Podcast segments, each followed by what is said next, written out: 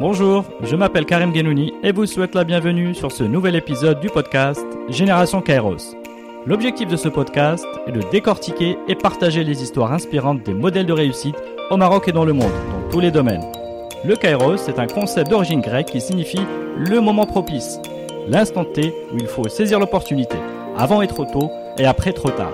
Mes invités sont des entrepreneurs ou des leaders dans leur domaine qui ont à force d'effort su reconnaître et saisir les opportunités au moment décisif.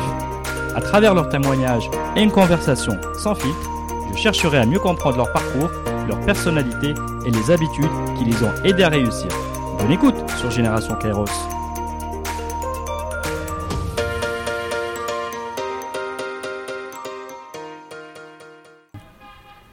Hmm, bien, bah, je, crois, je, crois, que ça a démarré. Ben, bonjour Zakalia. Bonjour. Comment vas-tu? Ça va, alhamdoulilah. Donc euh, avec le, la pluie, même si on est des citadins, je pense que c'est un, un, bon signe. Donc euh, c'est une belle journée pour, euh, pour partager et faire ce bout de chemin, cette petite euh, balade ensemble. Très bien, ben, plaisir partagé. Donc effectivement, Merci. on est au coin du feu pour bavarder, bavarder sur un sujet, bon, sur un petit sujet, c'est ce, ton parcours. Et bienvenue sur le podcast Génération Merci. Kairos. Merci d'avoir accepté l'invitation. Très belle initiative et très heureux d'être ici et, partager, comme tu viens de le rappeler, ce, mon parcours en, espérant, comme tu l'as dit en introduction, d'être euh, le plus authentique et, parler avec ses tripes parce que je pense qu'on a, on a vraiment besoin de, euh, de, sentir, de, sortir des sentiers battus et d'être euh, dans la facilité d'accès pour, pour celles et ceux qui aujourd'hui peut-être vont nous écouter, qui comprennent que, que l'impossible n'existe pas quand on se donne euh, les moyens et quand on pense que on peut le faire et parfois il faut pas trop réfléchir, il faut y aller. Très bien, allons-y. Donc, euh, pour te présenter rapidement, tu es président de BDE au Maroc, donc un réseau mondial d'audit et de conseil, président de la commission PME. Je passe président de la commission PME. Passe président de la commission PME, décidément tout va vite. C'est vrai. Fondateur et président de Hub Africa. Exact fondateur du CJD Maroc et même président. Membre fondateur. Là aussi, il faut toujours. Vas-y, vas-y. Euh, c'est très important. C'est beaucoup d'intelligence collective. Beaucoup de tous ces projets oui. qui ont été cités ne sont là et continuent d'exister que parce qu'il y a eu une, une, une, une, aventure humaine avec un collectif. Et moi, j'ai toujours considéré que j'ai un ami qui disait toujours mm.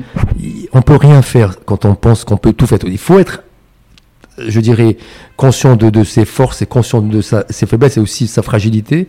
Et quand on est conscient de ce qu'on peut faire et quand on est bien, ben c'est beaucoup plus facile après de se choisir des gens avec qui on va faire des, des, projets parce que plus on est nombreux, plus on est fou et plus on peut aller encore plus loin que ses rêves. Très bien, donc tu, tu le disais, euh, parmi, donc parmi euh, une communauté, donc euh, tu as été également président du CJD International. Et premier président du CJD International, exactement. Ok, un des fondateurs d'Atlas Business Angels. Oui, tout à fait. Alors, quand, avant de, quand je t'ai invité à, au podcast, tu m'as posé la question finalement, bon, quelle est ma place dans tout ça, quel est le lien?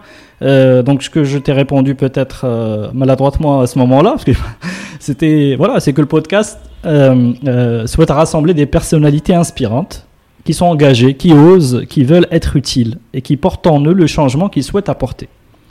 Alors je ne sais pas si tu te reconnais dans ce. Euh, c'est toujours ces challenges sont, sont déjà quand on quand on pense à quand quelqu'un pense à vous avec ces 4-5 euh, challenges, on dit waouh. Donc euh, c'est déjà super. Et je pense toujours que c'est c'est vraiment une. Moi, j'ai j'ai toujours considéré que mon engagement, euh, quand on devient un peu malgré soi homme public, parce que j'ai jamais décidé d'être public, -hmm. mais c'est mes engagements très tôt.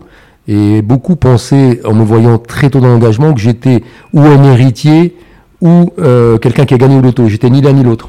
Et je disais que l'engagement faisait partie de, de mon ADN, d'être utile dans la cité au-delà de, de, de, ce qu'on fait, de son travail. Mmh. Et euh, ça permettait de croiser euh, des gens qu'on n'aurait jamais vus. Ça permet de d'avoir des amis euh, fidèles, euh, de, de, de faire des choses extraordinaires, de, de se dépasser. Alors que quand on reste dans son métier euh, un peu enfermé, on peut gagner bien sa vie, mais finalement, euh, est-ce que la vie, c'est juste réussir dans sa vie et pas réussir sa vie? Et je pense que c'est peut-être un des, un des fils conducteurs de, mes choix de, vie, c'était de, de, se dire qu'il était important de s'amuser, qu'il était important de se faire plaisir, mais toujours en donnant du sens. Ok, donc, euh, alors, donc, tu as un parcours à plusieurs dimensions. Donc, on va parler de tout ça, hein, mais euh, pour conclure ma petite intro, c'est que tu as un parcours effectivement à plusieurs dimensions qui, qui gravitent autour du dirigeant et de l'entrepreneuriat. Et sur le, vraiment le cycle de vie de l'entreprise depuis sa naissance jusqu'à la transmission. Euh, donc tu, es, euh, tu as ta vie d'entrepreneur et dirigeant avec BDO Maroc. Tu nous expliqueras peut-être euh, qu'est-ce que ça implique. tu es engagé sur le terrain des idées où tu prends la parole dans les médias sur les défis des TPE, PME et donc, tu, te mobilises pour défendre leurs intérêts. Et des auto-entrepreneurs depuis, puisque je suis, est-ce que c'est le papa ou la maman de, des auto-entrepreneurs, mais je pense que euh, j'ai eu à travailler et à intégrer et à introduire le concept et avec mon ami François Hurel, qui était lui le papa de l'autre côté en France, hmm. on a pu apporter avec trouver des parties qui ont accepté, notamment c'était à ce moment-là, c'était le, le, RNI qui avait porté ce projet pour dire on ne peut pas aujourd'hui euh, amener des gens à sortir de l'informel, amener euh, des jeunes à entreprendre en les laissant tout de suite, en les jetant à la mer, qu'il fallait un cadre. Je dis toujours, quand on veut apprendre à son fils à nager, on lui met des brassards et on le met dans un petit bassin, mm. on ne le jette pas en pleine mer. Mm. Et je crois que le, statut d'auto-entrepreneur, sa vocation principale, c'était ça.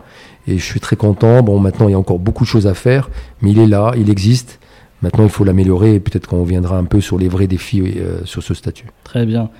Et tu es donc, euh, je disais, euh, terrain des idées, mais engagé sur, sur le terrain de l'action, donc un, mot important chez toi, avec, notamment avec l'initiative Hub Africa. Donc c'est une plateforme qui connecte à l'échelle du continent donc les réseaux d'investisseurs et d'entrepreneurs pour stimuler l'innovation, la création de valeur.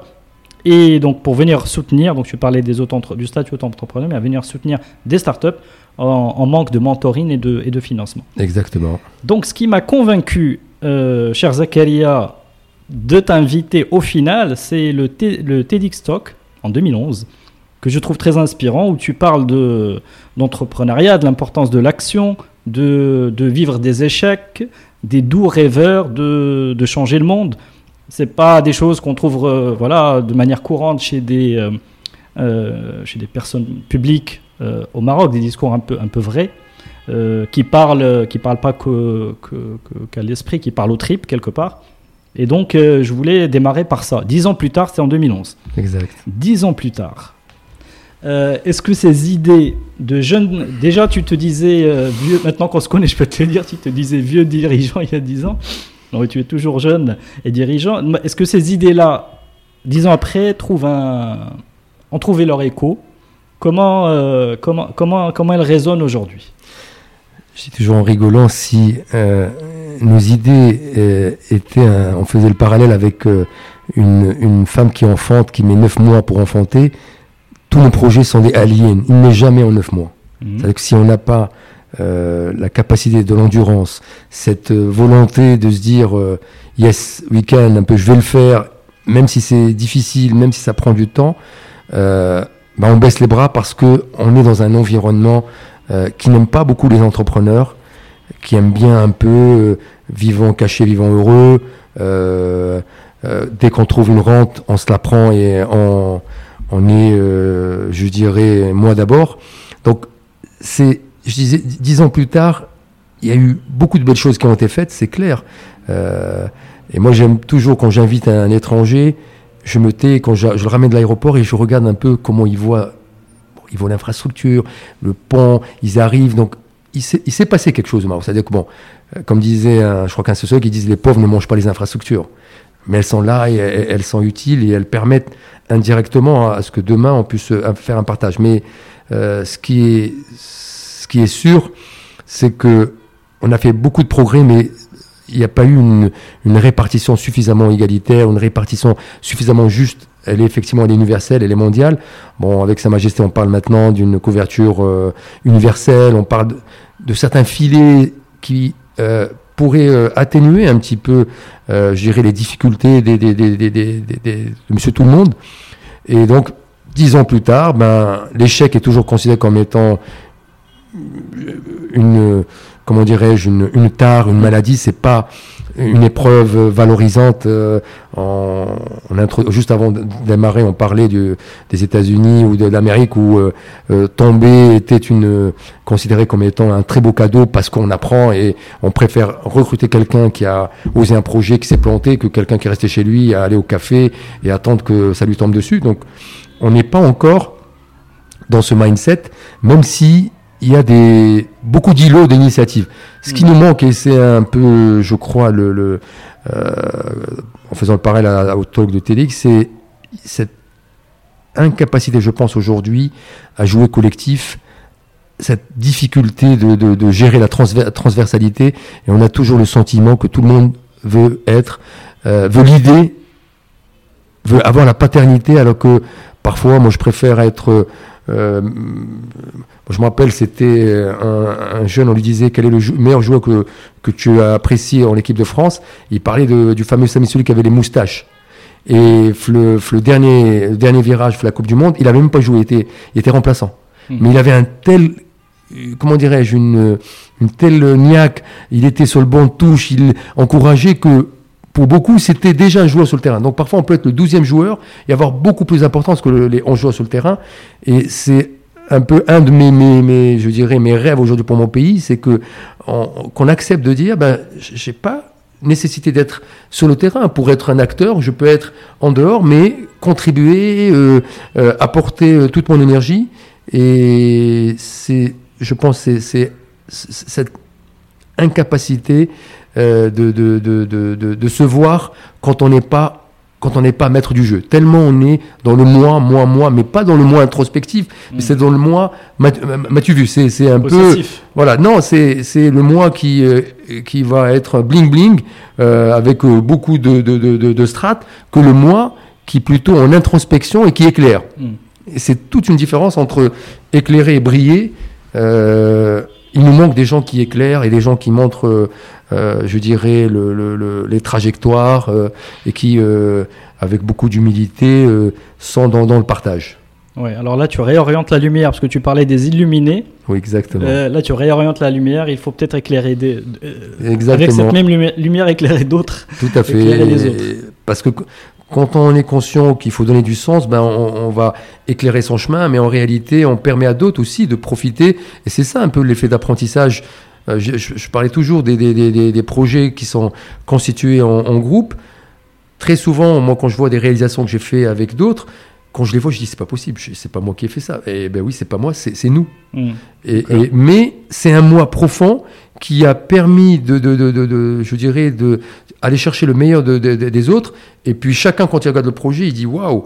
Et c'est ça qui nous manque, c'est le waouh de, quelque chose auquel on a mis toute sa niaque, mais qui n'aurait jamais été ce qu'il a été si on l'avait fait tout seul. Bien, souhaitons-nous, euh, écoute, souhaitons-nous, euh, avant de passer euh, à la suite, souhaitons-nous de garder l'agnac et de, et de, de, de très garder important, surtout dans cette ambiance anxiogène où on ne parle mm. que de Covid. Donc moi déjà, je regarde plus les statistiques. Je dis voilà, il y a deux, trois réflexes qu'il faut faire. Il faut garder en ligne que vivre ici et maintenant, c'est plus important. Mm. Et demain sera un autre jour. Très bien. Bien, écoute, si on revient dans le temps maintenant pour euh, comprendre l'origine, les, origines. Euh, une question que je pose sur est-ce que tu connais bien ton ADN, c'est-à-dire tes traits de caractère qui, euh, qui te... Peut-être que tu as parlé du moi, peut-être qui te définissent toi par rapport à toi-même, que les autres retrouvent chez toi.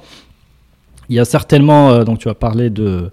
on a parlé de voilà de, d'une certaine audace, de, de, cette envie de transmettre aussi, cette envie de transmettre. Est-ce que, est-ce que tu, voilà, au travers peut-être de ton enfance, voilà, raconter où tu as grandi, dans quel contexte, et puis euh, ces valeurs-là, est-ce que tu te, tu te souviens où elles ont, leur, elles ont pris leur origine? Je pense que j'ai, eu la chance d'avoir euh, des parents, je pense surtout mon père qui était curieux, un, passionné de, de, de, photos, un passionné de, euh, je dirais, de, des langues étrangères, notamment à ce moment-là, c'était, le français, de dire, bah voilà, il faut apprendre. Déjà le mot apprendre. Donc j'aimais beaucoup lire. Donc je passais mes journées à, à, lire.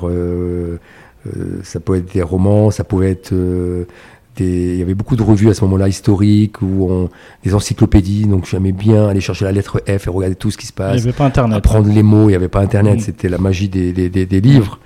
Donc je, je, suis un peu de cette génération où pour moi, et on le voit maintenant quand on regarde des, des, des, des grands mentors ou des, des, grands noms de, de, de, la Silicon Valley qui disent je n'emmène pas mon fils dans une école où il y a du digital mm. parce que c'est pas bon pour le cerveau, je préfère qu'il lise. Donc moi j'ai eu la chance euh, d'avoir fait une, école plutôt, on va dire, type euh, mission française. Euh, mais dans mon quartier, j'étais le seul qui était dans la mission française. Donc j'ai été un peu dans ces deux mondes. J'ai pris, je pense, le meilleur des deux mondes, même si j'étais... Euh, le fait d'être dans une mission, très souvent, on, a un ressenti un peu différent. Mais dès que je rentrais chez moi, j'étais baigné à travers mes, amis voisins dans, dans, ce monde où on ne sentait pas, c'est-à-dire qu'il n'y avait pas cette, euh, cette coupure qu'on ressent aujourd'hui entre ceux qui sont dans l'école publique, mm. euh, qui sont considérés comme étant les, les, les, les oubliés et les autres. Il n'y avait pas cette, il y avait pas ce sentiment. Bon, moi, j'ai eu ce parcours parce que mon père était dans une boîte multinationale et donc il y avait des collègues et peut-être mm. que je l'aurais jamais fait. Donc c'est pour ça qu'on dit les rencontres sont importantes. Donc j'ai fait l'IOT. Tu as grandi à, oui, donc à Casa, ok. Oui, j'ai fait mm-hmm. Casablanca, donc euh, j'ai grandi à Casablanca. Mm-hmm j'aime bien le Casanegra et Casa pour moi est une ville euh, miraculeuse parce que je suis un passionné d'architecture, notamment art déco. Quand je, marche beaucoup et quand je suis dans la rue, je suis toujours un peu, c'est pas New York, mais je regarde un peu les beaux bâtiments d'art déco. Et quand je vois qu'on a dix fois plus d'art déco qu'en Californie qui vend des parcours art déco, je dis mais pourquoi on ne vend pas suffisamment et qu'on valorise pas ce patrimoine qui est, qui est souvent délaissé parce que on est beaucoup euh, dans euh, ce que ce qu'on disait, ce que je disais tout à l'heure, le le, le bling bling et des, des, choses pas vraies. Et, parce que le vrai nécessite euh, parfois de l'effort, nécessite un investissement. Mm. Et on veut un peu, le, le, un peu à la, euh, comme quand on va manger un fast-food. Comment peut-on euh, un peu la facilité. vouloir un, un repas, euh, euh, je dirais, de grand chef et se le manger comme un fast-food? C'est antinomique, c'est-à-dire mm. qu'on n'apprécie pas, même gustativement, on peut pas l'apprécier. Donc, et moi j'ai eu la chance, et ça aussi, ça va revenir par rapport à mon parcours, c'est que moi en troisième, je savais que j'allais être expert comptable. Donc pourquoi? Parce qu'on avait fait un, euh, ce qu'on appelle les le forum des métiers. Mm-hmm. Il y avait un expert comptable, un jeune qui est arrivé, qui parlait de son métier, qui a dit voilà, c'est Troisième, c'est le collège. Hein. C'est le collège. La dernière année de collège, quatrième année secondaire euh, du cycle, euh, du, du, cycle marocain. Mhm. Et j'ai dit, ben voilà, c'est ce métier que je veux. Euh, et alors pourquoi? Ça gagne bien sa vie C'est une rigueur dans les chiffres Bon, c'est vrai que mon père était dans la finance, donc moi mhm. déjà le métier de la mhm. finance m'intéressait. Et il y avait des mots qui m'avaient qui avaient beaucoup sonné. C'était l'indépendance, euh, c'était le médecin d'entreprise, moi qui voulais être médecin, je dis bah tiens si je peux pas être d'entreprise, je peux être médecin parce que déjà j'avais pas j'avais pas fait D donc je disais ça c'est c'est râpé mais finalement je veux me retrouver dans l'entreprise. Et euh, cette dimension humaine, je sentais que c'était un métier euh, où le contact était important et c'est ce qui reste vrai. Un expert comptable, s'il est aujourd'hui le premier confident d'entrepreneur, c'est pas pour rien, c'est parce que on a cette capacité d'écoute. De, euh, et cette proximité qui permet de, créer une, une, relation de confiance euh, très importante. Après, j'ai été reçu à l'ISKE, mais je me rappelle quand je voulais reprendre mon diplôme, ils m'ont dit mais pourquoi tu reprends ton diplôme je veux partir. Ils me dit non, je te donne pas ton diplôme. Tu as tu as, il y a des gens qui cherchent à rester ici, donc je ne veux pas te donner. Donc j'ai dû me, carrément me fâcher pour récupérer. Et j'avais envie de partir. Donc euh, à 18 ans, on a envie de, de changer un peu de. Et je pense ça aussi, quand c'est possible, euh, même parfois quand on change de ville, quand ça permet de grandir beaucoup plus vite, de mhm. prendre des responsabilités quand on est un peu protégé dans sa famille. Euh, bon, moi j'étais, je pense pas qu'on était une famille classe moyenne, il n'y avait rien d'extravagant. j'ai voyagé deux fois à l'étranger quand j'étais jeune, mais bon, je suis parti chez, une fois chez un oncle, une fois chez une tante, mais même c'était, donc c'était pas encore, c'est je, peux dire que j'étais quelque part privilégié parce que j'ai fait des petites choses donc à ce temps-là où peu de gens faisaient, mmh. mais le plus important pour moi, c'était cette envie d'apprendre, cette ce, cette, euh, ce mot qui revient toujours, euh, grandir par l'éducation, c'est le plus beau des cadeaux que, que, je peux te donner, toi, mon fils. Donc, si tu apprends un métier, si tu es capable de, de, l'apprécier, bah, tu, as, tu, as, tu as gagné ta vie. Donc, c'est vrai que tu, tu as plus peur de rien. Et, et c'est vrai, quand on a un métier où on se réveille le matin, on pense qu'on est utile, que ça donne du sens. A, on, on, on, se réveille avec plaisir, on vient au travail avec plaisir et on n'a pas l'impression que c'est, vous savez, le, film où on a l'impression que la vie, euh, c'est devenu un, comment dire, un cycle qui se renouvelle tout le temps. Ben non, chaque jour est différente. Et c'est ça un petit peu euh, la puissance. Bon, j'ai fait des études en France, euh, on va dire classiques pour être expert comptable. Moi, j'ai fait. Puis là aussi, parce que comme j'étais l'aîné, j'ai toujours considéré qu'il fallait faire des études courtes. Comme ça, si j'arrivais pas à finir, je pouvais travailler Mhm. parce que j'étais à un moment donné très vite soutien de famille. Et euh, heureusement, j'ai jamais, j'ai jamais redoublé. Bon, j'étais, bon, on va dire, peut-être pas très bon, mais j'étais bon, allez.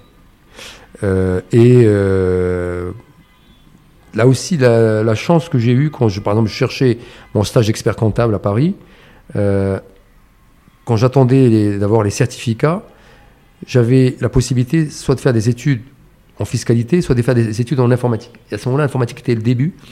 J'ai dit, je suis sûr que demain, on aura besoin de développer l'IT, l'informatique. Et quand je suis arrivé, je l'ai su après, ce qui a fait que j'ai été recruté en mhm. tant que Marocain, c'était parce que j'avais fait une spécialité en informatique et qui demandaient, qu'ils avaient envie d'avoir ce type de profil. D'accord. Donc, c'est, parfois, il faut sentir des choses qu'on ne peut pas toujours expliquer mhm. et qui parfois peuvent vous permettre de, de, de, pousser une porte que vous n'auriez jamais pu euh, euh, le faire si vous étiez resté euh, relativement, relativement classique. Et ce qui était sûr, c'est que quand je suis parti en France, je savais que j'avais envie de revenir. Mhm. Mon, mon, mon, dans, dans, mon, je dirais dans mon contrat moral, c'était je, je prends mon diplôme, je rentre chez moi. J'ai eu mhm. mon diplôme en juin, je suis rentré en septembre. Ok, d'accord. Et j'ai dirigé un cabinet pendant six ans qui était un concurrent de BDO. Alors comment, comment pourquoi ne pas euh, céder aux, sirènes euh, euh, aux, sirènes qui vont voilà qui vont chanter à ce moment-là Je sais pas. Tu quand, on, quand on est diplômé, eh ben on a des opportunités. J'ai eu l'opportunité, j'ai travaillé pendant 7 ans en France. D'accord. Et après, j'ai, dans, dans ma tête, j'ai dit, je vais être plus utile dans mon pays, mhm. euh, je vais peut-être faire plus de, choses, ils ont plus besoin de, ce type de, compétences modestement, et euh, c'était aussi le give back. Je disais, il faut que je revienne chez moi. Mhm. J'ai quelque chose à, à redonner à, au pays euh, qui m'a qui a fait de moi ce que je suis. Donc, je ne me suis pas trop posé de questions. Mhm. Et donc, je suis revenu euh, tout naturellement. Euh, donc, j'avais déjà deux enfants. Euh, après, effectivement, j'ai eu. et là aussi, c'est le parcours de vie. Donc, donc moi, je me suis remarié. Donc, j'ai eu deux autres enfants. Donc, j'ai quatre enfants, donc deux mhm. grands et et ça aussi, c'est très souvent, on pense que la vie est linéaire et non qu'elle ne l'est pas. Mhm. Et donc, c'est toujours aussi important de, comprendre que dans sa vie, euh, souvent, euh, ce qui nous arrive ne nous arrive jamais par hasard. Et, euh, et on dit toujours que les, trois événements majeurs dans la vie d'un individu, c'est la mort, le chômage et le divorce. Mhm. Bah, quand vous arrivez à, grand, à sortir renforcé de ce type d'un de ces trois événements, mm. bah, ça vous permet de, peut-être de mieux se projeter. Et là aussi, c'est pour dire peut-être à ceux qui nous écoutent que c'est une épreuve difficile, mais là aussi, il faut savoir s'entourer, savoir euh, avoir l'humilité de dire qu'il y a des choses qu'on ne peut pas faire tout seul et euh, comprendre que le plus important, c'est rester dans les valeurs et euh, garder le sens des responsabilités, notamment vis-à-vis de ses enfants. Et que la vie continue et que demain peut être meilleur qu'aujourd'hui. Donc ça, c'est mm. vraiment un point important d'intégrer de, de, que la vie n'est pas linéaire. Oui, il faut, être, il faut avoir une certaine confiance en, l'avenir aussi. Une certaine voilà, confiance dans l'avenir et puis le, accepter, lâcher un peu, lâcher prise et se dire que... Parce qu'on a... Moi, quand j'entends souvent des gens qui... On veut se marier pour se marier, ou on pense que le divorce c'est la fin du monde. Après, on se rend compte que ça fait partie de nos vies. Mm. On vit maintenant, je crois, 90 ans, 80 ans. Ben, euh, parfois, c'est comme dans un projet entrepreneurial, la personne qu'on rencontre la première n'est pas forcément celle avec qui on va passer toute sa vie. Mm. Et une fois qu'on a compris que euh, la vie euh, est, une épreuve, que la vie c'est beaucoup de plaisir, qu'on peut passer beaucoup de belles choses, mais qu'à un moment donné, les choses peuvent prendre une autre tournure et qu'on peut passer à autre chose qui va être différent, meilleur, mais différent, on ne le sait qu'une fois qu'on le vit. Et ça aussi, il faut qu'on arrête de, culpabiliser les gens qui souvent euh, s'enferment en disant mm. ben non euh, je j'ai raté ma vie parce que mm. la société va me condamner mm. bon c'est vrai qu'on dit toujours que c'est plus facile pour un garçon que pour une fille je, dis que c'est pas plus facile pour un garçon que pour une fille parce que ça reste une épreuve très compliquée très difficile humainement et, psychologiquement mais quand on sait en tirer le pourquoi et, et, et quand on dit ben la vie continue ben, très souvent on grandit et euh, après, ça devient une expérience de sa vie qu'on peut raconter avec beaucoup de sérénité et qui, qui nous fait grandir. Hmm. Donc il faut arriver à se détacher du, du regard des autres.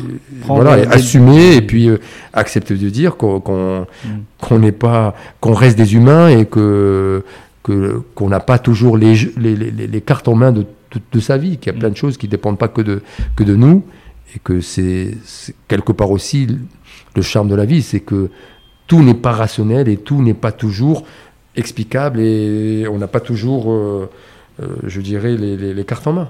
Très bien.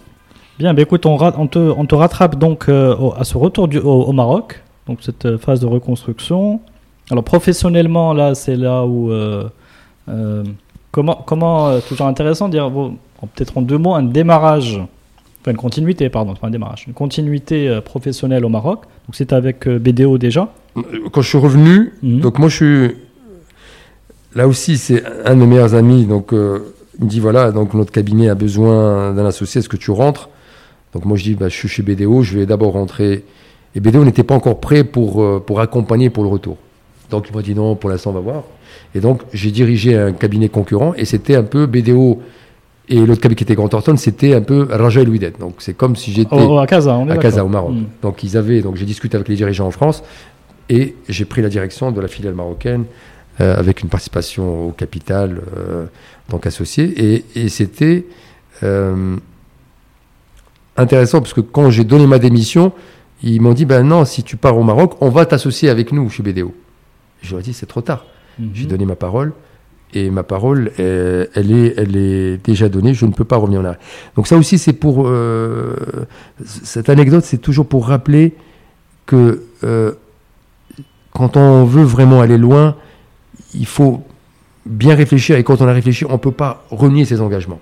Mhm. Sauf quand on n'a pas eu la bonne information. Parfois, on peut euh, changer parce que la personne en face n'a pas donné la bonne information. Mais on ne peut pas renier son engagement parce qu'on pense que c'est mieux. Mhm. Parce que, ou parce qu'on va dire de ceci ou cela. Ou je, pars négocier, je reviens. Donc ça, c'est... J'ai choisi, j'ai décidé, ben, je vais assumer. Et après, quand je suis revenu chez BDO, ben, j'étais un peu l'enfant euh, prodigue, mais ils m'ont ouvert les bras parce que on est resté en bon terme. Ils étaient déçus de ne pas avoir pu me garder, mais ils étaient très contents quand je suis revenu.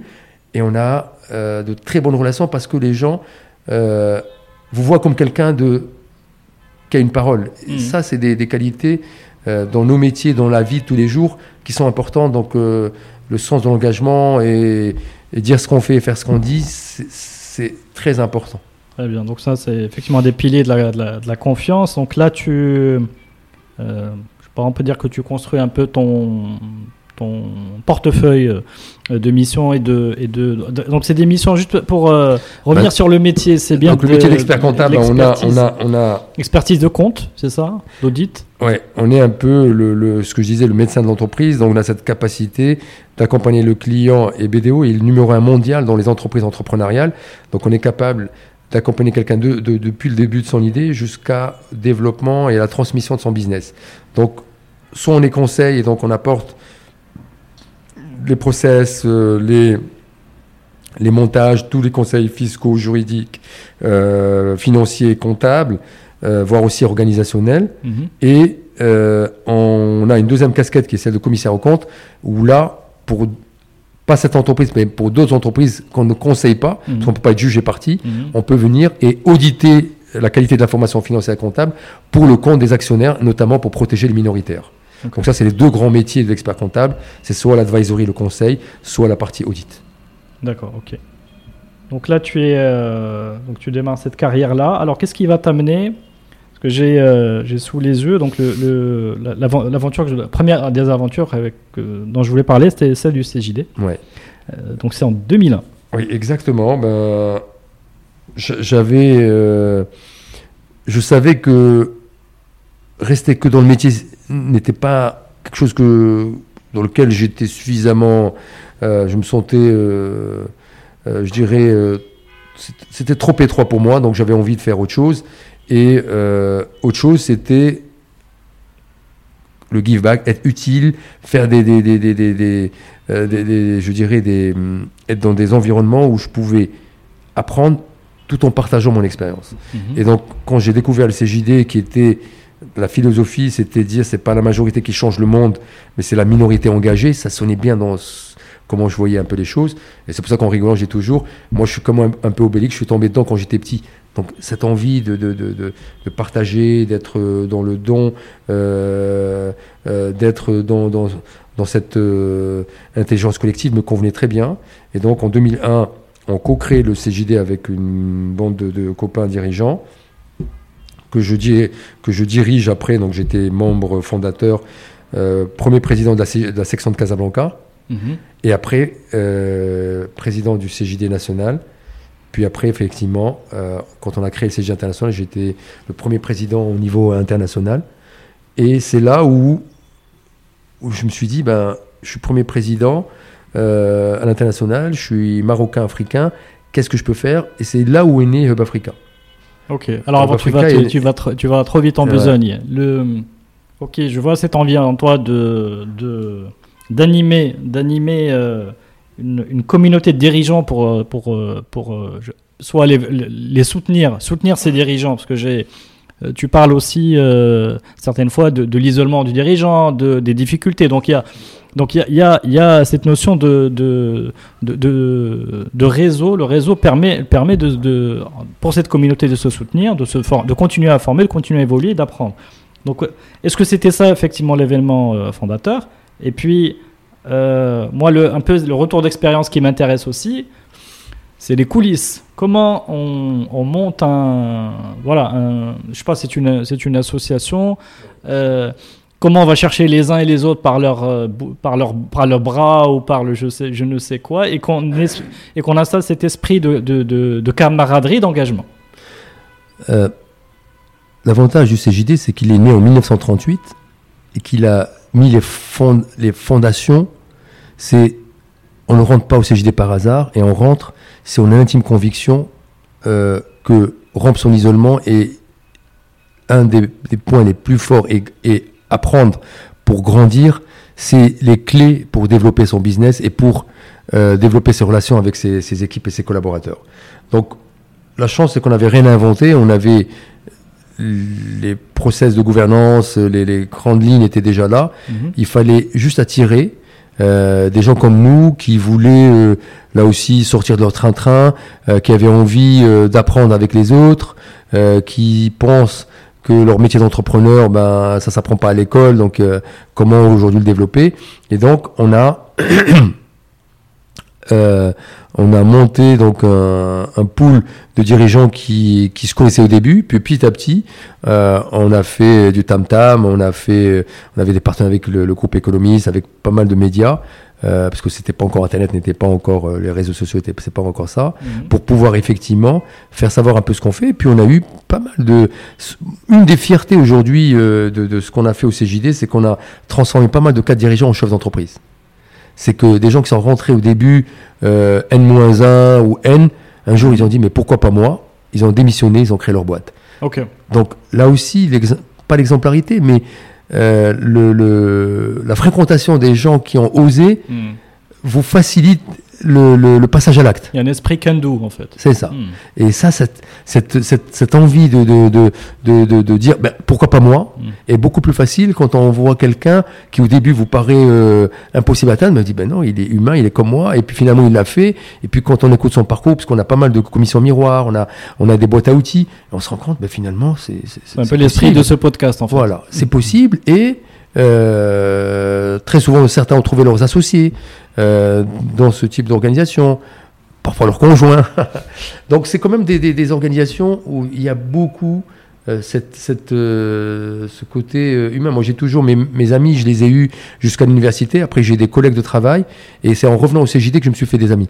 Parce que pour être dans la profondeur, parce que vous savez, quand on dit les amis sur Facebook, c'est un peu euh, -hmm. très réducteur. C'est plutôt euh, un mot sympathique pour dire euh, t'es presque copain. Parce que dans, dans, dans la galerie des, des, dizaines, des milliers, parfois quand vous êtes, quand vous êtes, vous avez beaucoup de personnes qui vous suivent, bah, vous avez un noyau dur de vrais amis.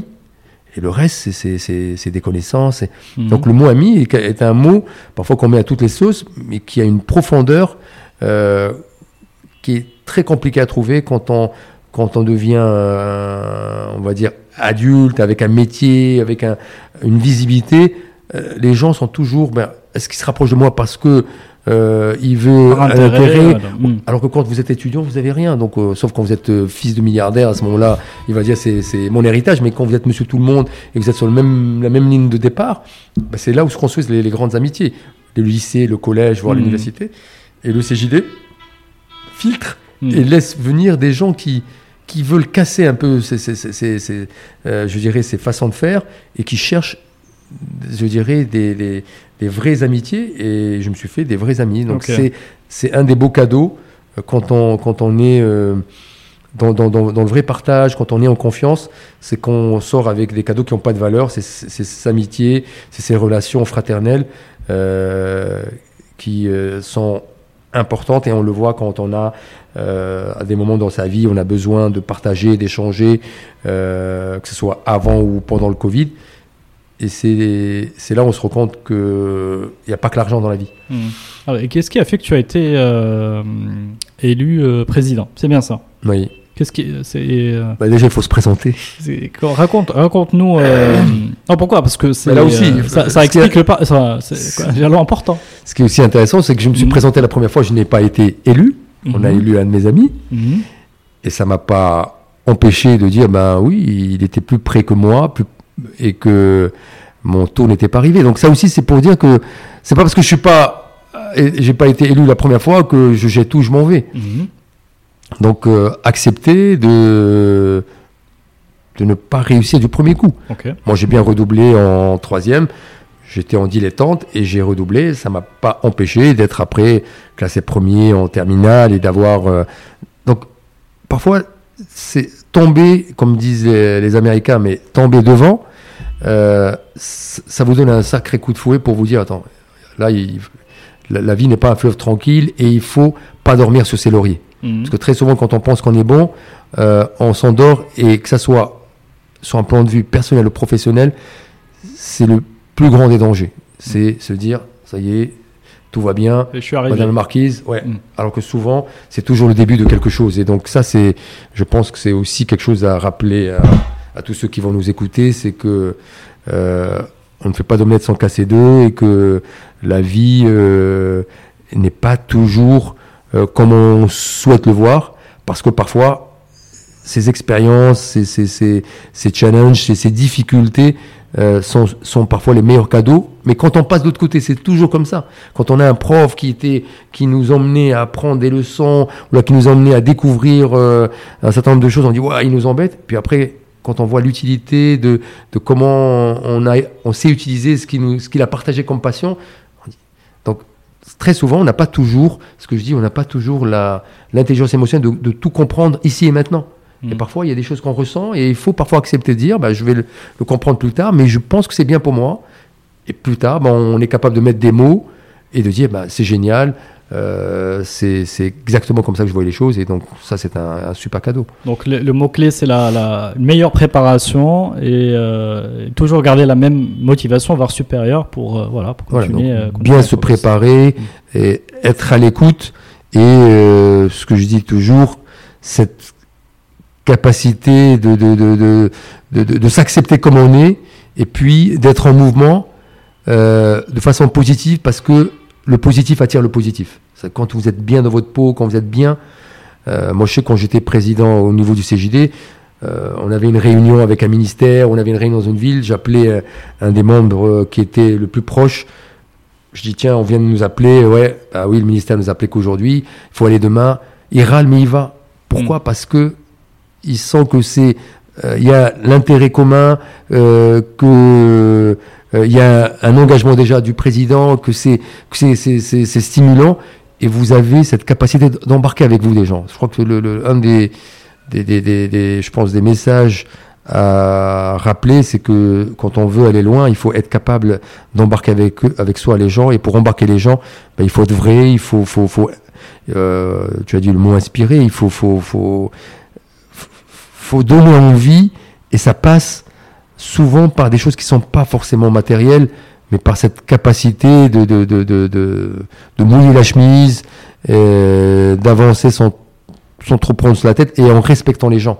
Parce que très souvent, euh, dans beaucoup d'organisations, on est un peu euh, style militaire et ça ne marche pas. Hmm. De plus en plus, nos organisations sont circulaires et euh, c'est pas celui qui commande qui, qui, qui, qui est souvent le plus important, c'est souvent les autres. Et donc, si on veut que ça, ça marche, ça avance, il faut que les autres se sentent aussi importants. Et c'est c'est souvent la clé.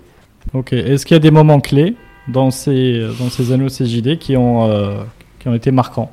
Oui, on a, j'ai eu la chance de lancer, par exemple, la journée d'entrepreneur, j'ai lancé le manifeste de l'entrepreneuriat, on a été à l'initiative de la loi sur la SRLA Indiram, euh, on a créé l'école des entrepreneurs, on a été les premiers à, à déployer le forum des métiers dont j'ai parlé, parce que je dis mhm. comment moi j'ai choisi mon métier, on a lancé le forum des métiers dans l'école publique, qui s'est généralisé, donc c'est le CJD qui l'avait embarqué. On a lancé la première formation euh, sur l'esprit entrepreneurial à l'université marocaine, avec un, là aussi les rencontres sont importantes. C'est l'ancien président oui. Les hommes et les femmes euh, qui, à un moment donné, vous, écoutent, vous donnent la parole, euh, vous permettent d'aller encore plus vite. Et donc, nous, on a eu la chance de, rencontrer euh, plusieurs personnalités qui, nous ont fait, qui nous ont fait confiance. que ce soit l'ancien ministre euh, des affaires étrangères, d'industrie, euh, qui à un moment donné a dit tiens le CJD est un mouvement et donc a, nous a permis de nous connecter avec en tant qu'association euh, et on a lancé le projet école euh, le projet école entreprise. On a mhm. fait de la médiation sociale donc vraiment le, le, CJD était un, partenaire, on était membre du conseil d'administration de, de, Maroc PME qui est devenu Line PME qui est devenu Maroc PME. Mhm. Donc on a je pense insuffler cet esprit, euh, pas que jeune, parce que c'est, mais cet esprit de, de, de, de, de dire que l'économique n'est pas suffisant, qu'il fallait intégrer, on le voit maintenant que le Covid, euh, on peut pas dire la santé de mes, mes salariés, c'est on s'est rendu compte que si je m'occupe pas de la de ma santé de mes salariés, je peux plus produire. Alors qu'avant, on disait avant le Covid, c'est pas mon souci. Moi, il a une mutuelle, il se débrouille. Hmm. Donc des choses qui paraissaient évidentes dans des ensembles du CJD, maintenant on commence à les palper, à comprendre en quoi c'est important de s'occuper de la santé de ses, collaborateurs, de s'occuper euh, de, son environnement proche. Avant beaucoup de printemps, euh, beaucoup d'entreprises ne, regardaient pas ce qui se passait autour d'eux. Maintenant on se rend compte que des jeunes euh, dans l'oisiveté peuvent devenir des bombes à retardement. Donc il y a beaucoup de choses qui ont évolué. Maintenant ce que j'espère c'est qu'on va apprendre plus vite que les autres, apprendre des erreurs des autres et ne pas forcément. Euh, et je dis toujours, il faut faire des erreurs et pas des fautes. Et autant les erreurs font grandir, autant les fautes sont blâmables et sont aujourd'hui inacceptables pour un pays qui doit aller vite, euh, qui doit rattraper son retard. Donc on doit euh, faire la part des choses. Alors, est-ce qu'on peut dire que le CJD finalement a été une expérience réussie où tu, as trouvé ta communauté et où tu, as, tu es sorti un peu de l'anonymat? Je ne sais pas si c'est le bon le bon terme, mais quand même une certaine envergure parce que c'est couverture nationale, euh, c'est beaucoup de connexions à l'international. Euh, non, c'est clair que le, CJD, ça aussi, ce qui est important, quand il y a du contenu, quand il y a du travail, quand il y a de la valeur, les gens viennent vous chercher. Nous, on a passé un partenariat avec les Anglais. Ils m'ont écouté à la radio, je disais, voilà, nous, on peut accompagner les startups. Le ministre, quand il est venu, il a signé une convention avec nous. Donc, il y a des moments où, effectivement, euh, l'engagement, la trajectoire, le travail peut vous faire des rencontres. On a eu des belles rencontres avec Jeto. Moi, aujourd'hui, c'est un grand monsieur. Donc, euh, quand il me voit dans une réunion, il vient. C'est moi qui dois venir vers vous. Donc, et c'est des gens qui restent inspirants parce que ils sont euh, conscients qu'il faut aujourd'hui et chaque génération a cette responsabilité vis-à-vis de l'autre de valoriser les gens qui sont en train de reprendre le flambeau. Mm. Et moi, j'adore euh, ce, ce, type de, de, de personnalités qui, qui, qui, sont très pushy et qui, qui, qui nous donnent envie de, de continuer de, se battre parce que ils ont, ils ont tout compris. Donc, euh, la notoriété, euh, on vient pas au CG pour prendre la notoriété, on vient au CG pour grandir. Et quand on prend les commandes et que le projet fonctionne, ben vous êtes malgré vous sous, sous, les mhm. feux de la rampe. Mais on ne vient pas pour être sous les feux de la rampe, on vient parce qu'on pense qu'on peut euh, changer modestement le monde. Mhm. Et donc, quand vous voulez changer le monde, ben, à un moment donné, le monde vient à vous. Donc, euh, oui, on peut, on peut euh, une façon de dire, de sortir de l'anonymat parce que votre mission, elle n'est pas le, la rue, le quartier, elle est quand même beaucoup plus universelle. Ok, très bien.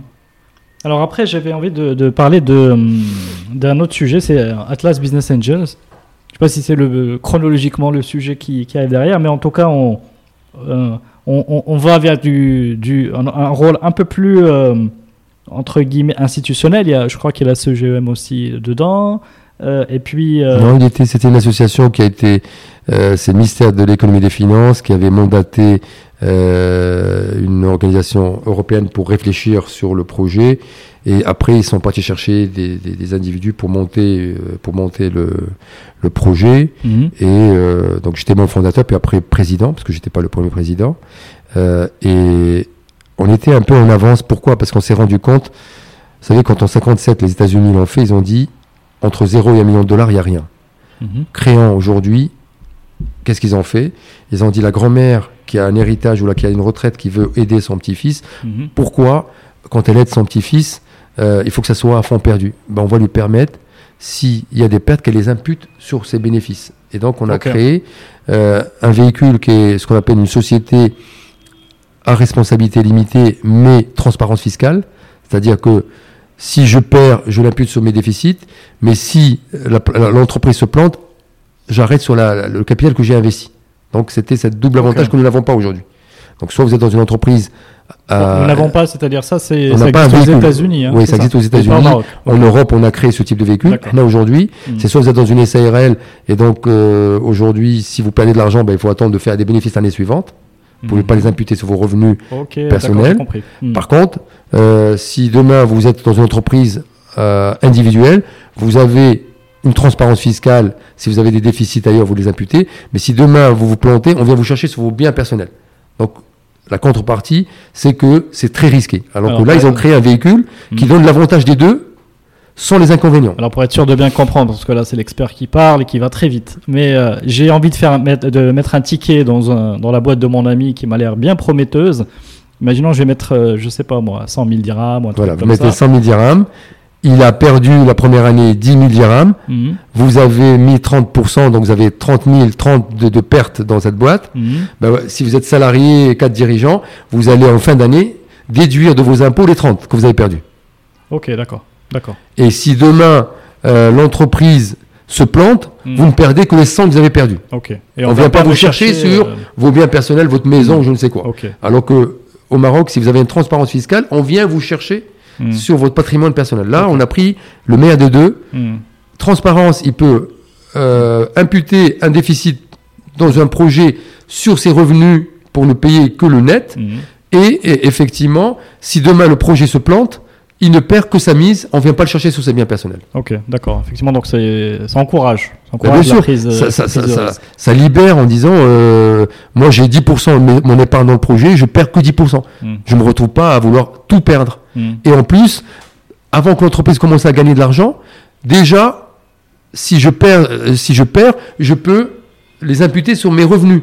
Hmm. Alors que dans une boîte qui perd de l'argent, ben, si elle perd 5 ans d'argent, ben, tout ce que vous avez misé, vous allez regarder pendant 5 ans.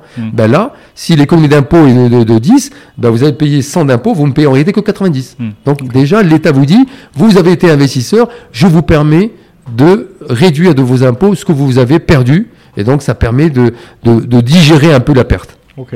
Donc ça, c'était l'idée de euh, voilà l'idée. Et ça n'a pas marché parce qu'effectivement, euh, on revient quand vous n'avez pas de dispositif juridique, il n'y a pas de véhicule, il n'y a pas ce type de financement, il n'y a pas de véhicule mhm. juridique. Eh ben, les gens préféraient investir en majorité dans une start-up ou une mhm. petite entreprise. Et vous savez que quand vous transformez l'entrepreneur en salarié, vous tuez son projet. Je crée mon projet et vous me dites, t'es beau, mais ton projet, sans moi, il vaut rien. Moi, je mets 100 et je te prends la majorité. Le gars, il dit finalement, je travaille plus pour moi, je travaille pour lui. Ben, il travaille plus pour personne. Mm. Et c'est pour ça qu'on n'a pas de start-up, parce que les gens qui ont du pognon n'ont pas compris que l'immatériel est beaucoup plus puissant que le matériel. Donc on est toujours dans ce schéma où... Euh, en d'autres termes, un jeune qui a les yeux qui brillent a avec son projet, bien entendu, a beaucoup de valeur et ça vaut, euh, et ça vaut les, les 50-60% qu'il va, ou 70%, je sais pas, qu'il va demander en contre-valeur. Moi, je lui, je, je, lui, je lui apporte le, le, reste. Mais il faut accepter ce, cet égal Il faut accepter d'être minoritaire mm. et de laisser le projet évoluer. Donc, au deuxième tour de table, au troisième tour de table. Mais au premier tour de table, vous lui piquez la majorité, le, au début, il dit rien parce qu'il avait besoin de cet argent, mais tout de suite, il comprend qu'il a été lésé. c'est du vécu, ça Oui, c'est du vécu. C'est de l'observer. C'est de l'observer, mhm. c'est même universel. Mhm. Donc, un entrepreneur, si vous ne le laissez pas respirer, s'il ne peut pas aujourd'hui considérer qu'il est le meilleur et que son projet, il le fait grandir, que c'est son projet à lui, ben, il ne va pas pédaler pour vous. Mhm. Ok. Alors, donc, donc cette histoire Business Angel, c'est euh, donc au-delà de cette. Euh, de ce côté technique, un peu texte de loi, euh, etc. Est-ce que c'est une aventure euh, qui t'a permis de prendre des participations, de, de toucher à ce, à ce rôle-là, de faire du mentoring? Comment Moi, j'ai fait, un peu, je fais un peu beaucoup de mentoring parce que j'ai été aussi euh, membre de l'association Entreprendre. donc, j'ai investi dans des, des entreprises. tout à l'heure, j'ai parlé de Hub Africa qui était un projet associatif, mais après, c'est devenu une start-up dans laquelle je mets mes économies, je mets beaucoup d'énergie. Heureusement, là aussi, je me suis associé, donc euh, ça a permis de répartir et les risques et le plaisir, parce que mhm. c'est ça l'avantage quand on s'associe, c'est pour le meilleur, c'est comme un mariage. Et, les, les, emmerdes, pardon. Voilà, et puis les emmerdes sont parfois plus faciles à digérer quand on est à deux ou à trois. Donc euh, ça, on l'oublie très souvent. Euh, l'isolement est vraiment, et, je crois, la, la bête noire des, des, des, des entrepreneurs. Et si on, on arrivait à, à à démontrer cela dans, dans, ce podcast, ça serait super parce que mhm. euh, on donnerait envie à des gens d'aller chercher. Parce qu'on pense toujours, vous savez, comme je discute avec des gens, ils disent ouais, il y a, y a plus de jeunes filles. Donc le jeune homme, il dit il n'y a plus de jeunes filles avec qui je veux me marier. Et puis jeune fille dit il n'y a plus de jeunes hommes pour se marier. Et la vie continue, on voit que les gens. Ben, c'est un peu la même chose. Je dis si vous regardez pas au bon endroit, vous regarderez jamais. Mhm. Donc si vous cherchez un entrepreneur qui a des valeurs complémentaires, et qui, ben, il faut aller chercher là où on peut le trouver. Il ne faut pas aller dans une boîte pour chercher un entrepreneur. Mm. Ben, peut-être qu'il faut aller dans certaines organisations. Il faut, il, faut vraiment se poser des bonnes questions pour être sûr que les gens qu'on cherche, on, a plus de chances de les trouver là où ils peuvent être. Mm. Donc ça aussi, c'est euh, on, pose des bonnes questions, mais on ne va pas adresser les bonnes réponses. Et après, on dit, ben, c'est la faute. Euh, c'est la faute à malchance. Non, c'est parce qu'on ne on s'est, on s'est pas posé les bonnes questions. Ok. Donc finalement, cette expérience Business Angels, donc, qui est lancée en 2008, euh, comment, comment essayer. Euh, bah, pourquoi je dis ça? Parce que bizarrement, euh, c'est en train de renaître, ou là on commence on à regarder? Poussé et repoussé, donc effectivement. On commence à regarder à la télé des, des, des business angels. Oui, donc, y a, donc là, effectivement, aujourd'hui, c'est des investisseurs sans le cadre juridique toujours. Hmm. mais effectivement, on a. On, a plein de gens qui le font très discrètement, mais vous savez, quand on n'a pas un cadre, regardez toutes les amnisties qu'on a faites, on a des milliardaires en, dollars aujourd'hui. Et moi, je, rêve qu'on crée des fonds aujourd'hui euh, de milliardaires qui disent, ben voilà, moi, ma, ma, ma, ma, ma, mon, machin, je vais le mettre ici. Hmm. Ces gens-là, ils sont partis 100 fois à la Mecque on leur dit maintenant la 101 fois, vous allez la mettre dans des startups, oubliez cet argent et regardez comment vous allez faire briller et, faire des, de, très belles choses. Donc moi je pense beaucoup à des fonds privés qui peuvent venir effectivement euh, en tant que business angel, mais vraiment dans le sens euh, le plus noble du terme, plus business, euh, plus angel que business. Et donc ça, ça nécessite des gens qui ne sont pas dans le retour d'investissement immédiat. Hmm. pour pouvoir effectivement aller chercher des super projets qui peuvent prendre du temps parce que cette culture, ça se déploie pas euh, aussi vite qu'on le pense. Hmm. Parce qu'on est, on a trop pris l'habitude كيما كيقول المثال كيقول لك كان كيقول لك آه الحانوت يدير الدار والدار ما ديرش الحانوت chez nous c'est l'inverse donc les gens qui font de l'immobilier gagnent plus d'argent que les gens qui investissent c'est tellement euh, anachronique tellement pas normal mais quand on descend sur le terrain on a l'impression que c'est ce qui se donc il va falloir à un moment donné qu'on remette les, les, pendules à l'heure, et ça, ça nécessite à un moment donné de secouer le cocotier. Ok, moi je serais intéressé par tes, tes petites leçons d'investisseur. Comment, euh, au-delà du flair et de l'analyse financière, bien entendu. Euh, dans, dans, les startups, c'est les coups de cœur, parce que hmm. euh, j'ai la chance d'avoir une, une, bonne distance avec l'argent. Donc quand j'investis, c'est pas pour devenir milliardaire, c'est pour dire waouh, il a fait ce truc, j'aurais jamais pensé le faire. Et je mouille la chemise, donc euh, je n'ai pas gagné beaucoup d'argent, mais j'ai j'ai eu d'autres plaisirs. Parce que c'est là où mhm. on dit toujours, vous savez, les, les, patrons de PME gagnent en moyenne 25 à 30% de moins que des cadres dirigeants. Mhm. Mais il ne troquera jamais sa liberté, son indépendance par rapport à un cadre dirigeant. Donc c'est ça. Donc on pense toujours que les business angels, c'est fait pour. Non, c'est que j'ai de l'argent. Au lieu de faire que des voyages, euh, de dire ça y est, je vais faire le tour du monde alors que je l'ai fait déjà une fois, ben, j'ai envie ou épargner. Euh, voilà, ou d'aller dans un compte d'épargne et voir euh, mhm. les zéros qui. Je dis, ben purée, s'il y a un projet qui sort, ça sera génial parce que ça me permet. Mais en général, c'est souvent des gens qui le font beaucoup plus pour donner du sens, pour, pour, pour aller. Parce que quand vous êtes business angel, c'est comme quand vous donnez le volant à quelqu'un d'autre qui va rouler vite alors que vous, vous êtes à côté et vous êtes peureux un petit peu, alors que vous avez envie de conduire. Hmm. C'est encore beaucoup plus puissant que quand c'est vous qui créez le, projet. Donc vous faites confiance à quelqu'un, vous lui donnez votre argent, c'est hyper puissant. Mais très souvent, c'est euh, d'abord du plaisir de se dire putain, je, je purée, je suis sur un projet que je n'aurais même pas imaginé.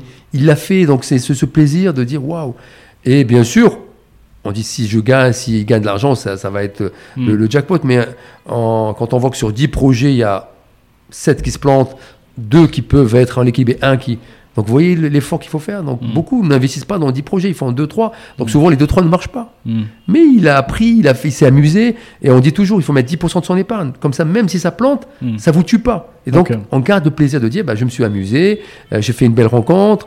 Euh, parfois on va sur ce projet puis finalement on va sur autre chose. Donc c'est ça qui est génial c'est les, les, les, les, connexions et les rencontres qui nous font vivre euh, des moments euh, qu'on n'aurait jamais vécu si on était resté euh, jeune retraité ou, ou le chef d'entreprise qui a tout, qui a vendu sa boîte et qui, qui se dort au soleil jusqu'à avoir une, un, arrêt cardiaque et puis on vient, on vient à son, à son enterrement encore. Très bien. Donc justement, j'allais poser la question du risque, mais euh, tu as répondu en disant qu'il faut plafonner à 10% du à 10% de, 10% de son épargne. De, son épargne. Donc voilà. il y en a qui montent à 20, donc un peu même 25, mais on estime que 10% c'est très raisonnable, mais on peut monter à 20, 25. Plus important, c'est en fonction de sa de sa relation avec l'argent. Vous savez, des gens qui perdent 20-25% de leur épargne. Ils disent alors c'est pas grave, je vais, je vais continuer à vivre. Hmm. Puis il y a des gens qui, qui peuvent tomber malades. Donc, mais à partir 10, on estime que ça ne tue pas. Il hmm. faut savoir lâcher un peu, lâcher un peu ça fait partie du lâcher prise. Lâcher prise et accepter de hmm. dire euh, on n'a rien sans rien. Et pour se hmm. faire plaisir, eh ben, il faut miser. Ok, alors on va parler de ton expérience startup avec Hub Africa. Donc, euh, pour rappel, c'est euh, voilà, donc le concept, c'est une plateforme digitale, mais aussi humaine, beaucoup de roadshows dans les pays. Tu as parlé d'un associé. Je crois que c'est Alun Gay. Exact. Euh, ce qui est marrant, c'est quelqu'un, c'est quelqu'un qui est très connu sur la place. Euh, tu nous raconteras peut-être euh, qui a cherché l'autre. Ce serait intéressant de, de, hmm. passer bah, par là. Qui est venu avec la, qui, qui est venu séduire l'autre avec le projet? Ben, moi, j'ai créé le projet et puis hmm. je l'ai embarqué avec moi. D'accord.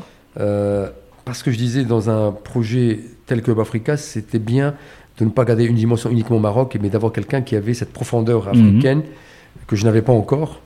Euh, même si BDO est présent dans beaucoup de pays, donc j'avais mes relais, mais lui, son cœur de métier, c'était le continent. Il travaillait qu'avec ça. Et donc, on s'est retrouvé que moi, j'avais un bon ancrage Maroc, avec tout le réseau qui permettait de, de, de, donner de la visibilité, parce qu'on avait choisi Casablanca comme étant un hub. Mhm. Et lui avait cette profondeur. Et puis après, on a travaillé sur les deux pour, pour réussir. On vient toujours aux synergies ou complémentarités. Et puis, on était tous les deux, on avait envie euh, de, réaliser des projets qui étaient, qui étaient au-delà de nos, petites personnes. Donc de faire des choses qui dépassaient nos petites personnes. donc Hub Africa. pas que du business, à court terme. Pas que du business. Mhm. Parce qu'au début, c'était d'abord un salon des entrepreneurs. Pour la petite histoire, euh, euh, on, l'a fait avec euh, Xavier Kergal, qui était un des fondateurs du salon des entrepreneurs. on devait prendre le nom. ils nous ont dit, bah, pour l'avoir, il faut un ticket d'un million d'euros. Celui qui est à Paris, hein, c'est bien ça. Celui qui est à Paris, exactement. Mhm, mhm. Et on s'est rendu compte qu'un million, on ne les avait pas. Et que si on les avait, on n'allait pas lui donner. Un million d'euros, hein. Un million d'euros, bien sûr. Et c'est comme ça qu'on a brainstormé avec euh, euh, un breton, un ami euh, de DDB, et c'est lui qui a pondu Hub Africa. C'est un peu par fierté aussi, se dire on va, on va, on va, on va le faire nous-mêmes. Ben, ben, souvent, parfois, quelqu'un qui, qui vous dit ça, je peux pas te le donner parce que ceci, on dit bah, nous, on va faire autre chose différent, et puis mm. finalement, très souvent, les, de, belles choses naissent de. pas forcément d'une volonté réfléchie, mm. mais d'une envie de dire bah, on va le faire différemment. Et puis après, on se rend compte que euh, la plus belle chose qui est arrivée à notre projet, c'est ce qui s'appelle Hub Africa. Hmm. Tout le monde, quand on dit Hub Africa, c'est clair. Hmm. On est le hub, notre dimension, c'est l'Afrique. Et, ça nous a donné une, une visibilité, une légitimité extraordinaire de, poser Casablanca comme étant un hub. Maintenant, personne ne remet en cause, euh, alors qu'au début, on dit ouais, aujourd'hui, c'est clair, Casablanca est un hmm. hub. Je, donc, je rappelle, je crois que c'était en 2011. Hein, euh, exactement. Maintenant, en fait, on, a fait, on a fêté les 10 ans. Exactement. Donc c'est effectivement aujourd'hui ça paraît naturel et dans l'air du temps il y a 10 ans. Ah oui, quand on euh, disait Africa, les gens ils nous regardaient, ils comprenaient pas. Hmm. Donc on était effectivement précurseurs parce que Lyon était déjà tombé dedans depuis toujours et moi je croyais beau, je crois beaucoup et je, disais à ce moment-là euh, donnons envie aux Africains de travailler ensemble, donnons leur envie de, faire de super choses et donc ça a été le, déclic pour aller plus loin encore. Ok, alors si, tu peux un peu nous partager avec nous les coulisses, c'est euh, comment on finance cette affaire? Est-ce qu'il faut trouver des, des comment on monte ce type de projet? Bah, Pas d'intérêt, pas d'action, c'est-à-dire que euh, on a on a, on a déjà considéré au début euh, qu'on était dans une mission de service public.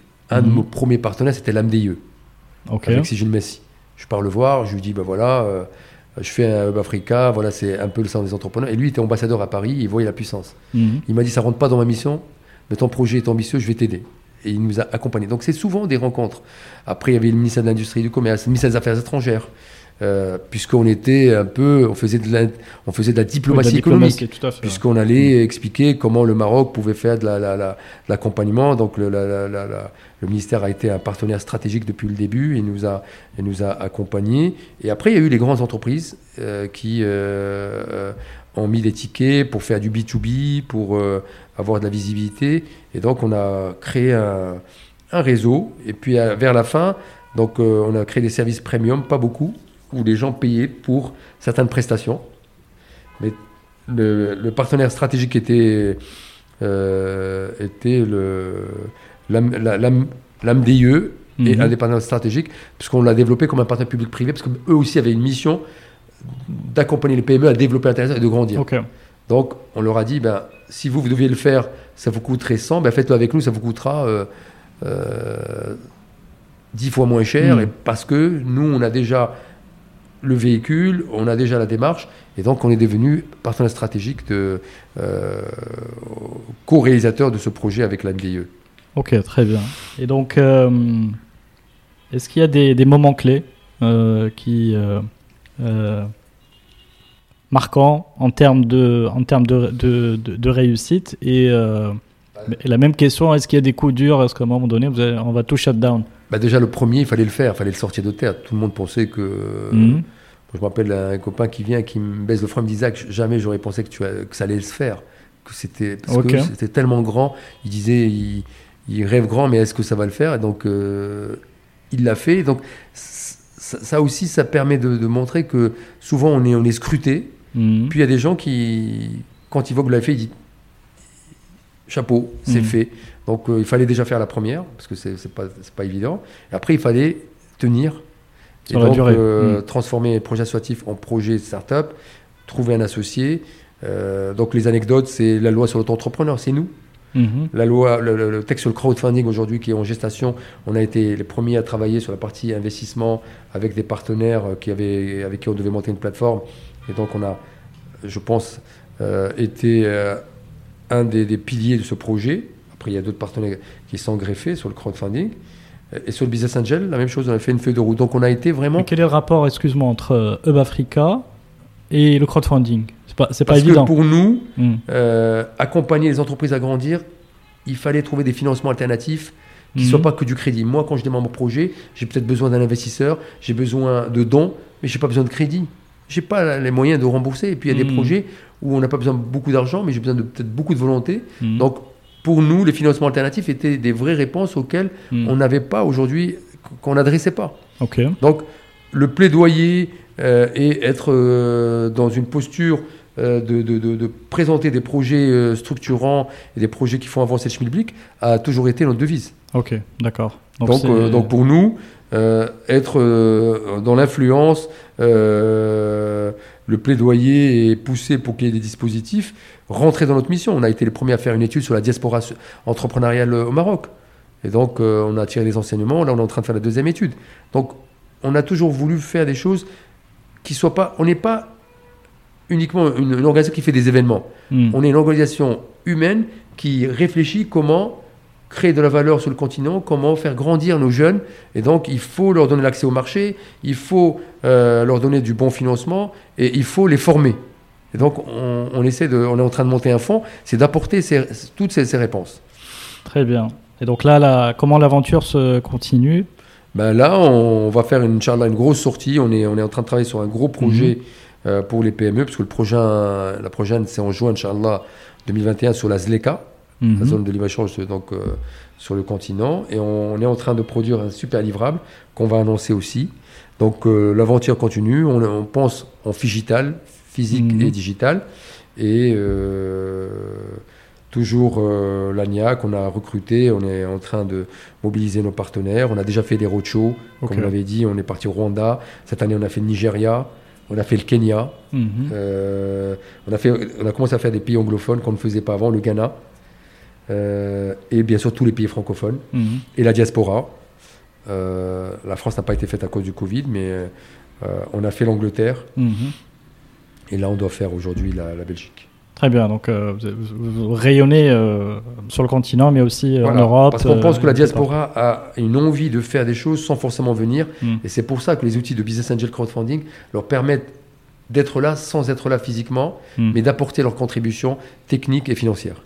Très bien. Bon, je, je vois que l'horloge tourne et euh, j'ai quand même envie de poser la question sur euh, maintenant que tu connais un peu mieux le, continent et je sais pas, tu t'es baladé, etc. Est-ce que euh, tu, as, tu, tu, as, envie de, de, pousser encore plus loin, plus loin et de, et de, et de faire du hub Parce que c'est effectivement c'est ce rôle de hub à jouer. Je, je, vais reprendre une phrase qu'avait dit Sarko. Il a dit si à 40 ans vous n'avez pas une Rolex, vous n'avez pas vécu. Moi, j'ai si à à, allez, à 35 ans, mhm. on n'a pas visité son continent, au moins un pays francophone, subsaharien et un pays anglophone, on n'est pas un entrepreneur. C'est le continent d'avenir. Ok. Moi, j'invite tous les gens qui nous écoutent à. On parle de, du, post, peut-être pas du post-Covid, mais des prochaines vacances, mhm. d'aller voyager sur le continent et de voir la beauté du continent, parce qu'on pense toujours Europe, Amérique, un peu Asie, parce que ça fait bien. Mais le continent est tellement merveilleux et on apprend plein de choses. Mm. Il faut y aller avec les regards neufs, l'humilité et euh, sortir un peu de cette posture, un peu euh, nous on est là-haut, eux ils sont en bas. Ok, très bien, super, message bien reçu. En termes de mentoring, bon, vu que tu es expert en transmission d'entreprise euh, et tu te et tu joues ce, tu, vois des entreprises de toute taille, donc tu es dans l'aller-retour entre des, des, jeunes et des moins jeunes. Donc certainement une philosophie de la transmission et du mentoring. Moi, j'aimerais savoir est-ce que tu as eu des, est-ce que tu as eu des mentors? Euh, Et puis, euh, comment toi, tu, est-ce que tu joues ce rôle-là aujourd'hui avec, euh, avec d'autres personnes? Je pense que si on n'a pas l'intelligence de se dire, ben, même moi, à un moment donné, euh, j'ai besoin d'avoir le regard de l'autre. Mhm. On avait reçu au CJD en 2001 le, coach de Douillet. Douillet est un judoka, et il l'accompagnait quand il voulait passer de quadruple champion du monde à quintuple champion du monde. Et l'enjeu qu'il avait, lui, c'était que Douillet, son, son mentor, c'était un maître japonais qui était quadruple champion du monde. Et toute la, la puissance du coach, c'était de lui dire que le plus beau cadeau que vous allez faire à votre maître, c'est d'être quintuple champion du monde. C'est pas le dépasser dans le sens où vous allez le rabaisser, c'est de lui offrir le plus beau des cadeaux. Hmm. C'est que vous avez tellement appris qu'aujourd'hui, vous pouvez l'offrir. Et donc, pour jouer sur le mental. Et ce qu'il Mm. disait, pour revenir, c'est juste pour bien montrer le, le- le- le personnage, il rentre dans la salle, il dit Quelle est la personne que vous ne voyez pas dans cette salle? Et donc, tout le monde se regardait. Il dit ben, C'est vous-même. Donc, si vous voulez aujourd'hui accompagner, il faut avoir le regard bienveillant de gens qui peuvent. C'est pour ça que j'ai des associés, c'est pour ça que j'ai des amis qui sont dans des euh, coach ou pas coach qui souvent euh, on partage et le CJD était une très bonne école euh, avec des commissions miroirs où on pouvait se lâcher en toute confiance, en toute bienveillance pour pouvoir être effectivement mentoré, accompagné dans le sens vraiment le plus noble du terme. Oui, euh, on ne peut pas grandir si on n'est pas euh, dans le lâcher prise et accepter de dire bah, il y a des choses qu'on ne peut pas avoir tout seul et donc il faut accepter le regard des autres. Et bien sûr, j'étais euh, membre de, je vous dis, de Réseau Entreprendre ou du CJD. On a monté une commission accompagnement de, jeunes entrepreneurs. Donc j'ai mentoré, j'ai accompagné euh, euh, des, jeunes hommes, des jeunes filles dans leurs projets. Et ça vous apporte beaucoup de choses parce que ce regard de ceux qui, créent, de ceux qui font, pour moi, le, continent de demain, c'est merveilleux. On dit peut-être que une petite idée, un petit push de ma part euh, va les Mhm. marquer à vie et puis faire la euh, va peut faire Mhm. effectivement la différence ou au moins leur donner envie de, de, de, de, continuer à, à se dépasser. Donc euh, j'ai effectivement, je, je continue à accompagner euh, différemment parce que quand ils grandissent, ils vous regardent un peu différemment. Mhm. Mais je mentor euh, euh, des, des- des amis. J'ai accompagné aussi des entreprises où il y avait où le conjoint, mon conjoint avait monté sa boîte, donc j'ai aussi fait du mentoring. Donc chaque fois que, mais ce qui est important, c'est quand les gens que vous mentorez savent ce qu'ils veulent et sont déjà Mhm. eux-mêmes en confiance avec eux, c'est beaucoup plus facile parce qu'on n'est jamais mieux servi que par soi-même. Mhm. Et donc quand vous êtes mentor de gens qui savent où aller, Mhm. quand on fait une formation sur l'entrepreneurship, on vous dit euh, Alice est dans un carrefour, elle a huit, huit voies devant elle, elle pose la question à un passant, il dit s'il vous plaît, quelle est la route que je vais prendre? Et il lui dit vous voulez aller où? Elle dit je sais pas. Il dit bah, toutes les routes sont bonnes. On peut pas aider quelqu'un si déjà lui il sait pas où est-ce qu'il veut aller. Donc Mm. c'est vraiment important euh, de, de se dire que le mentor reste un peu comme euh, un peu le, le- le- le phare, il peut indiquer la route, mais il faut d'abord savoir quelle est la route qu'on prend. Mhm. Très bien. Très euh, intéressante cette notion de guide, de, de pas, pas donner le, nécessairement le bon chemin, mais de voilà, mais, euh, donner une lecture du jeu. et de, de- de- de- de rappeler que c'est toujours celui qui a les jeux en main qui, qui est quand même le maître de son destin. Et nous, on peut juste lui apporter euh, des éclairages, des expériences et respecter ses choix.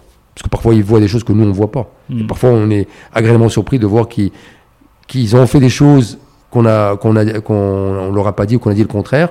Mais eux, ils avaient compris qu'on n'avait pas compris.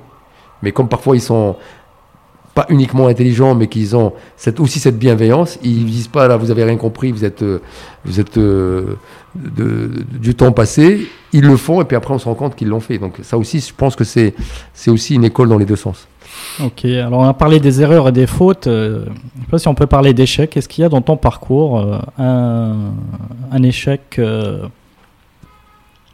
Toujours. échec intéressant à, euh, où, tu as, où tu as tiré des, où tu as tiré des, tu as tiré des belles leçons.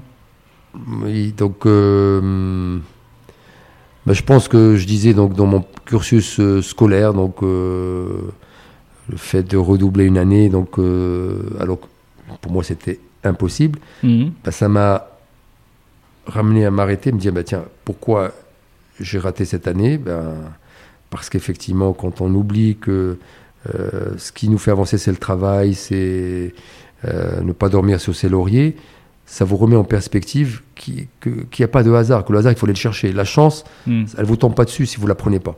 Donc euh, ça c'était un point. Puis effectivement dans les échecs, j'ai investi dans des boîtes où j'ai perdu ma mise, Mhm. mais parfois j'ai gagné des amis, parfois j'ai gagné une ouverture sur un autre projet. Je suis jamais, ça, ça a toujours été une expérience qu'un échec dans le sens on perd. C'est-à-dire que souvent les vrais échecs vous font grandir parce que vous sortez avec quelque chose de positif dans, dans, dans, l'expérience. Donc c'est toujours comme ça que j'ai- analysé, que ce soit personnellement ou professionnellement. Donc euh, il y, a, y, a, y a- y a toujours quelque chose à, en tirer, c'est toujours cette substance que je vais chercher. Mais c'est sûr que tout, tout, ce que j'ai entrepris, j'ai pas gagné. On dit toujours que ceux qui réussissent sont plantés au moins trois fois. Donc je me suis planté. Mais je, ça ne veut pas dire qu'il faut obligatoirement se planter pour réussir. Mhm. Mais si on se plante, il faut pas dire, il faut se dire, c'est pas la fin du monde. C'est un peu ça le message. Très bien. Euh, on va, on va, parce que je vois que l'horloge tourne, on va aller vers la question de fin. Euh, dans ton quotidien, parce que bon, tu as la dirigeant euh, avec beaucoup de, de projets, d'initiatives, etc. Tu peux nous décrire un peu ton, ton organisation personnelle. Et puis, je ne sais pas si on a une, dans la mesure où elle serait intéressante. Et, et, aussi, est-ce que tu as des routines, tu vois, un peu des routines, des rituels pour garder le, la patate dans, euh, surtout avec le, surtout avec le, contexte actuel. Euh, et la tête froide. Oui, moi je pense que c'est pour ça que là aussi c'est les, les, retours et c'est quand je me lève le matin, c'est toujours de dire qu'est-ce qui va faire en sorte que cette journée sera meilleure que hier? Donc euh, mhm. même si mon agenda, je sais que j'ai des rendez-vous, mais je, quand je suis, et ça aussi, j'ai, vous savez, quand on est un peu euh, 2000 volts, mes copains disent que je suis à 2000, à un moment donné, il faut savoir s'arrêter et être 0 volts.